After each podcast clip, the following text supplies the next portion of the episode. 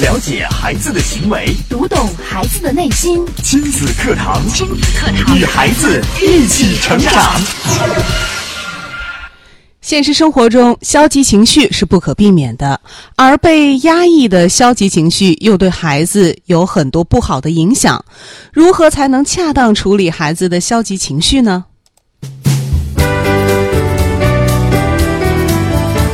亲子课堂今日关注如何处理孩子的消极情绪。主讲嘉宾：郑州大学西雅思国际学院心理咨询中心心理咨询师胡慧丽老师。欢迎关注收听。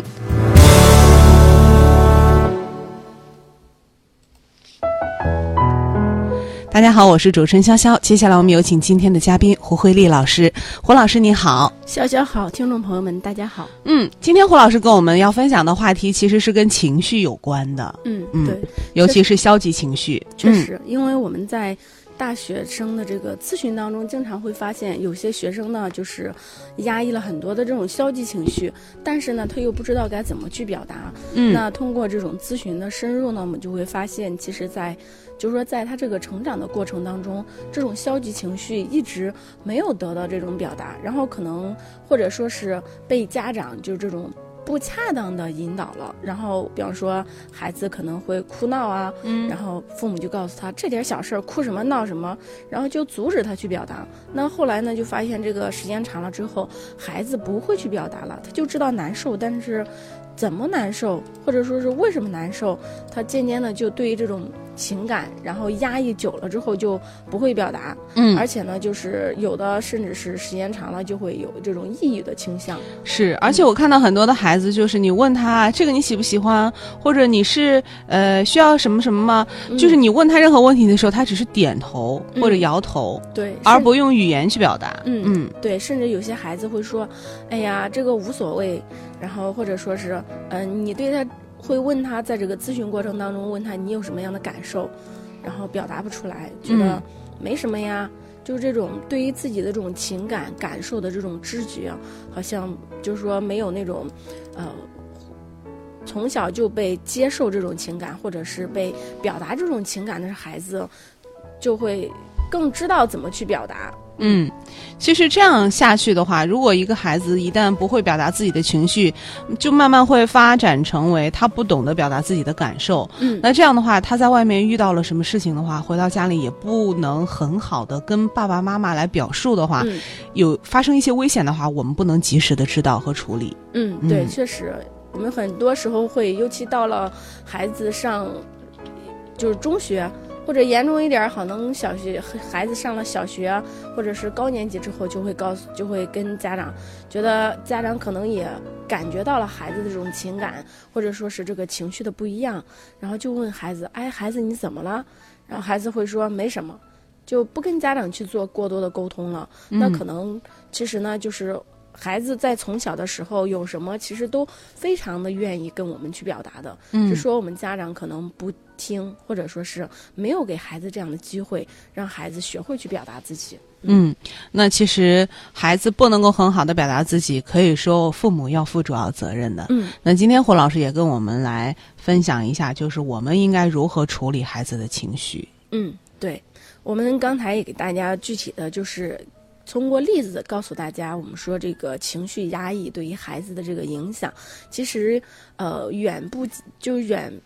不简单到说孩子不会表达自己的情绪，可能严重到对于孩子的这个身体啊、智力能力，包括我们说他不表达，我们不让他表达消极情绪了，但是久而久之，孩子连自己积极的情绪也不会表达了。嗯还有对孩子，其实最重要的对孩子自信心的影响。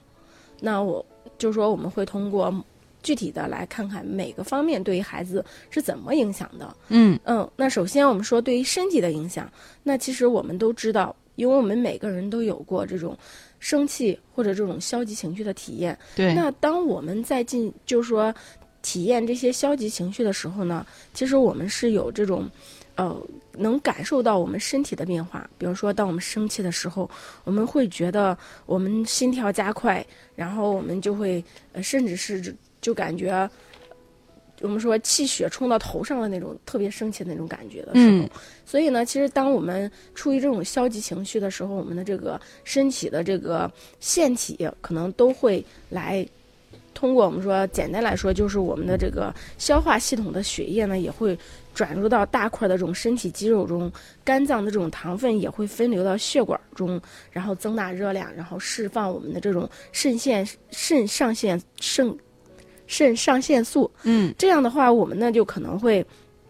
就是说，我们就表现为比较肌肉紧张。嗯那其实如果我们压抑了孩子这个情绪表达，可能他表面看起来平静了，嗯但是身体的这些腺体不会停，他哦不会说，哎，我停就停了。嗯那可能我们表面看着孩子挺平静了，好像我们对他训斥啊，对他责，就是说责备他呀，然后起到了制止的作用。但其实他体内的这些变化还在持续，只是说他没有让你感受到，或者说是我们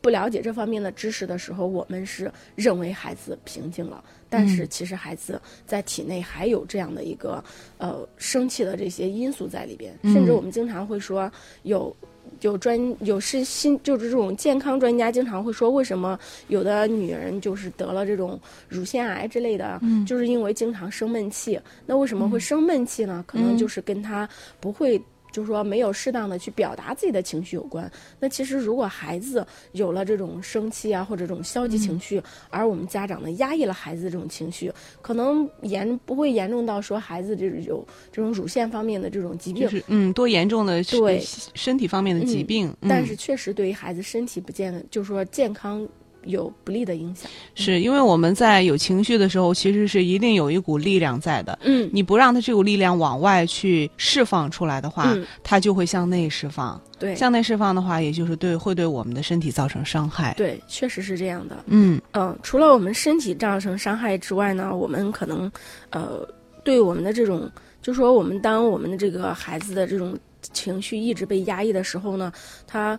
就像刚才逍遥说的，他一直得不到释放，但是他总要找个口出去。对，那可能他找到什么口呢？就是会有一些不恰当的这些行为，不我们就恰会看对，我们就嗯有时候看到说孩子，我们就听到有家长，因为我们家长经常聊天，就会发现有的孩子就是咬，就是咬手指头。就会被手指头都已经咬破皮儿了，或者已嗯经蜕皮儿了，但是孩子还继续咬，嗯，有的孩子从来就没剪过指甲，都是嗯咬断的，对，咬的那个都流血。对，嗯对，这可能就是呃，不一定就是说我们绝对的说咬指甲的孩子都会说是因为是情绪压抑的，嗯但是有情绪压抑的孩子就可能会产生这种咬指甲呀，嗯或者是身心不安，还有就是甚至有有孩子会有就周期性的这种偏头疼，可能都会是有这个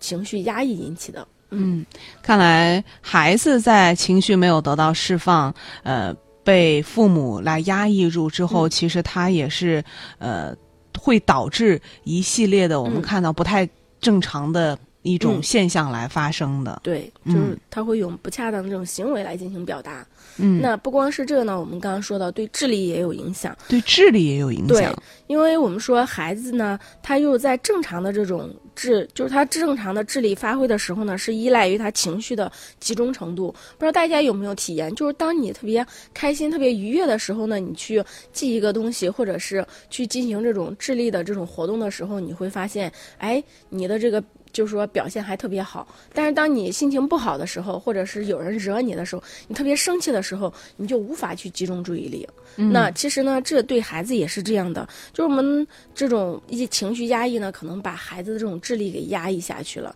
孩子可能他有一百多分的智力，但是在情绪压抑下呢，他可能只能表现出来几十分、六十分、七十分这样的。嗯，而且我们说一心不能二用啊，这个当孩子把更多的心思都都用在了如何去呃压抑自己情绪的时候，嗯那他也就自然没有精力去做一些该做的事情了。对，所以我们说它会影响孩子智力的表达。嗯同时呢，我们说也会影响孩子能力的这种呃表达。我们说，因为孩子呢，就是处于这种情绪压抑的时候呢，他的能力呢也会不能是放到这个有建设性的这个活动当中。就像我们刚刚说，他可能他把的这个呃身体的资源呢、嗯精力呢都放在去压抑他的情绪，或者是去这个呃在情绪当中消耗掉了。嗯，这是对能力的影响。对，看来孩子如果有了情绪，我们不能让他很正常的把情绪抒发出来，而是这刻意去压抑孩子的情绪的话，嗯。不光是对孩子的身体健康会产生不良的影响，嗯。同时也会影响到孩子的智力嗯。和能力。对。嗯还有呢，就是我们说到也会影响孩子这种积极情感的表达，嗯因为我们压抑孩子情感的时候，就是说不让他表达消极情绪的时候，孩子慢慢也不会去表达情绪了，包括嗯积极的情绪。这样的话，孩子可能就会容易变得顺从、孤僻，甚至是冷漠。因为好像他觉得，哎呀，这个情感是不应该的，或者他会觉得，呃，我表达的情绪家长都不认可，那他们怎么说就怎么办嘛。嗯然后孩子就可能会形成过于顺从，就我们家长会认为孩子听话了，其实这对孩子的发展来说是非常不利的。嗯还有就我们经常会老会说，哎，你看长大了会说这个孩子没有一点儿自己的主见，什么都说可以可以。那我们其实我们要反思一下，我们在孩子成长过程当中有没有就是说破坏孩子的这种自我表达？我们说是不是让孩子过度的这种情绪压抑，让孩子不敢去表达，久而久之呢，形成了一个听话的孩子。嗯，也我们所谓的这种听话，可能呃，我们看似表面上是好了，嗯但其实它潜在的很多更大的危险对也正在向我们袭来。对，嗯，那通过刚刚胡老师跟我们来分析这个压抑孩子情绪给孩子带来的伤害呀，相信也会呃警醒我们。那到底在生活当中，我们应该怎么正确的面对和处理孩子所发出的这些情绪？呃，尤其是消极情绪呢？我们也稍事休息啊，稍后我们接着请胡老师跟我们来分享。亲子课堂正在播出，稍后更精彩。你的努力，你的工作，你的事业，这一切都为了什么？都为了什么？你一生为之奋斗的目标目标是什么？家庭和孩子。离开了家庭和孩子这一目标，人生会失去意义，我们将不可能幸福。亲子课堂给你一张通往幸福生活的地图。幸福生活的地图。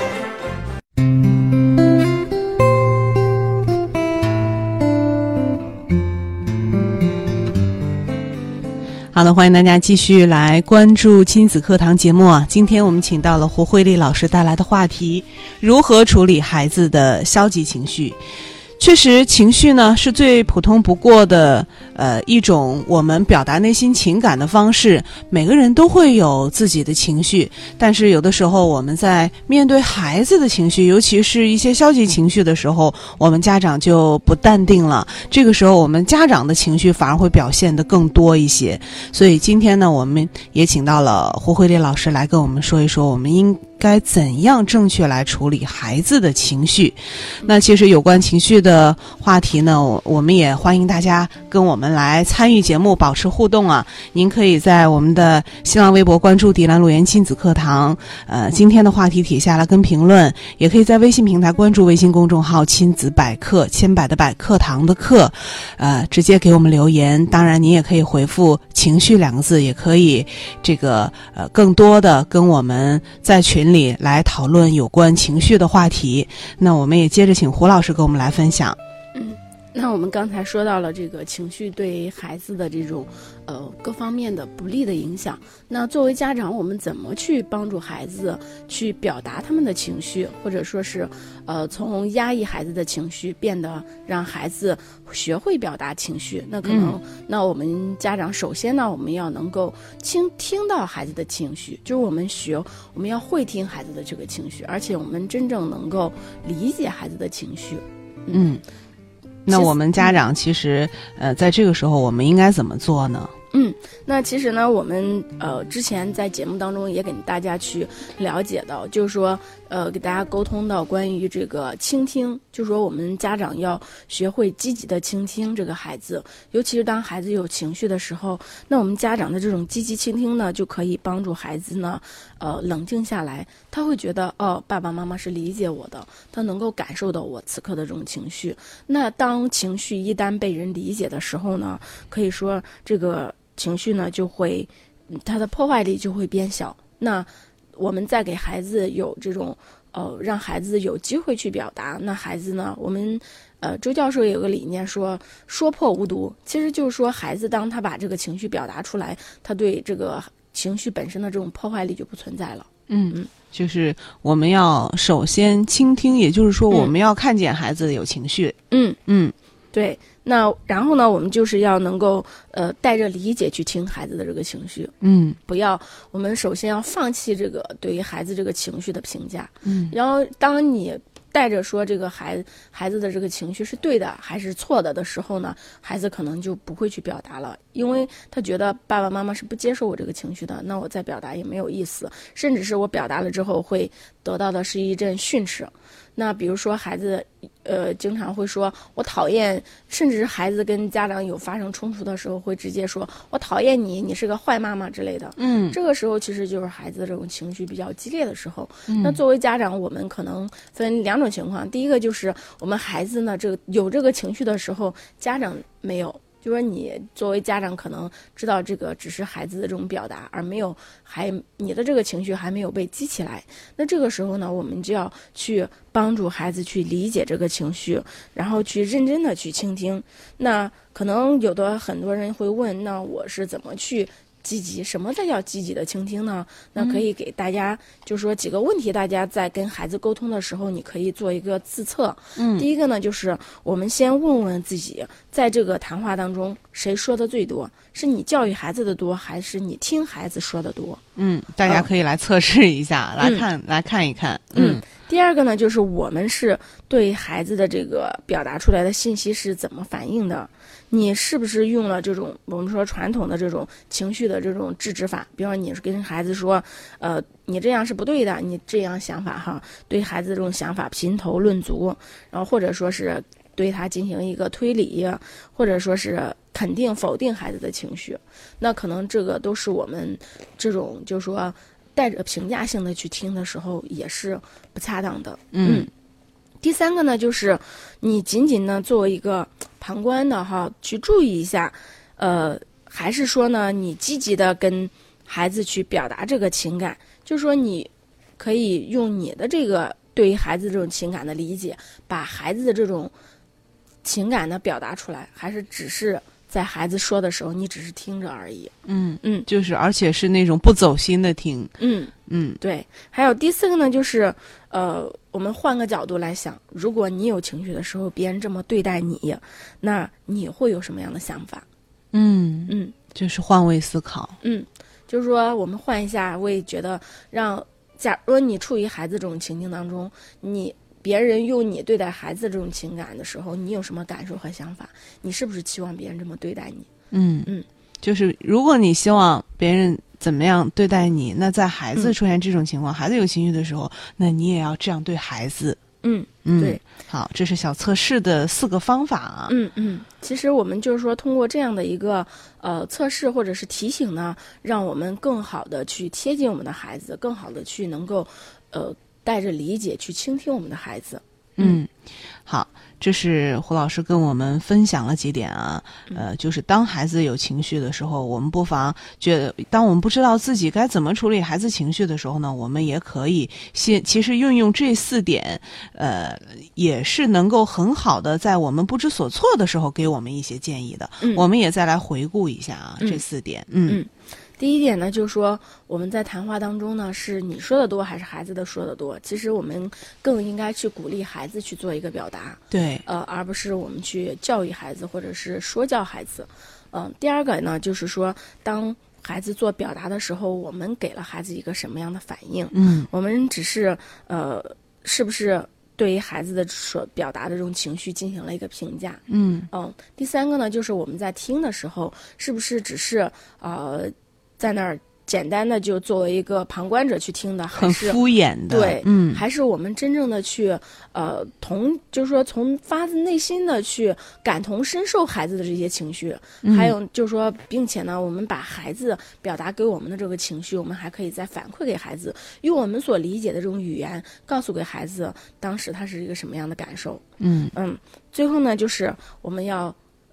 换位思考一下，当我们处于这样情绪之下的时候，别人这么对待我们，我们是有什么样的感受或者是想法？如果你觉得，哎，我处于情绪的时候，如果别人这么对待我，我觉得我挺舒服的，然后我觉得我确实被理解了，那孩子可能也会有这感受。那如果你是觉得，哎呀，他这样对待我，我更不想说了，或者是我更生气了，那可能我们需要调整我们对待孩子的这种倾听的方式。嗯，其实我们嗯来回想一下，很多时候，当我们呃来说，哎呀，孩子，你看上了初中了，都已经开始不跟我说话了，我敲他的门，他也不理我了，好像就是把我都当透明了。嗯，这个时候，其实家长应该想一想，在孩子小的时候，可能他是什么事情都愿意跟你说的。嗯当然他在跟你说一些事情的时候，尤其是在表达自己情绪的时候，真的像胡老师说的，到底是孩子说的多，还是你说的多呢？嗯有的时候孩子可能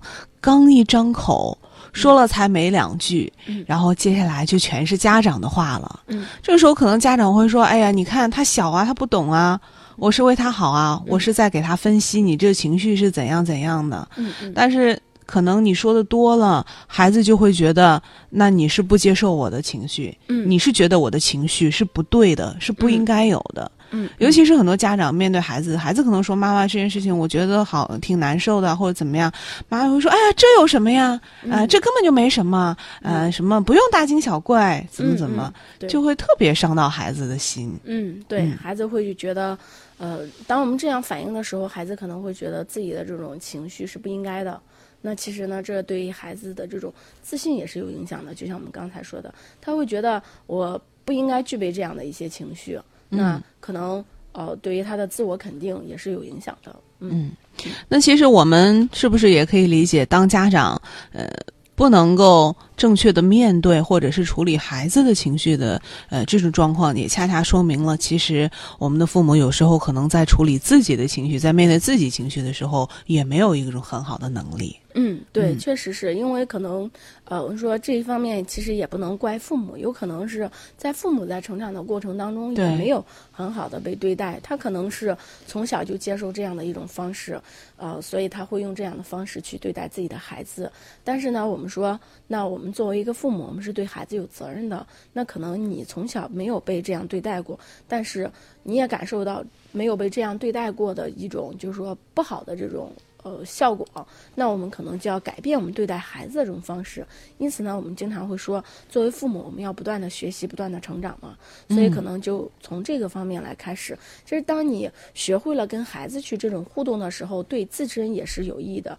因为你不光在这个过程当中教给孩子怎么去表达情绪，去理解情绪，那可能在这个过程当中，孩子也学会了怎么去理解别人的情绪，怎么去接受别人的情绪。所以呢，在之后你会受益的。当你有情绪的孩子，孩情绪的时候呢，孩子可能会通过你对待他的方式来帮你化解情绪。对嗯所以我们说，当家庭就是说，当父母改变的时候，其实不光是自己孩子受益，其实有时候自己也会受益的。是，所以我们说，当父母的这个情绪管理做得好的时候，在面对孩子情绪的时候，也能够非常淡定从容的来处理。嗯好的，非常感谢霍慧丽老师精彩的讲解啊，也感谢大家的这个收听参与。那看看时间，我们今天的节目就要暂告一段落了。那有关情绪方面的一些问题难题呢，大家在节目之外也可以继续加入到我们亲子课堂的微信群里，和我们的亲友们继续的互动交流。您可以在微信公众平台关注微信公众号“亲子百科”，千百的百课堂的课来回复“情绪”两个字，也会有呃更多的我们这些听众朋友们亲友的分享，也跟大家来进行互动交流。好的，明天同一时间亲子课堂和您不见不散。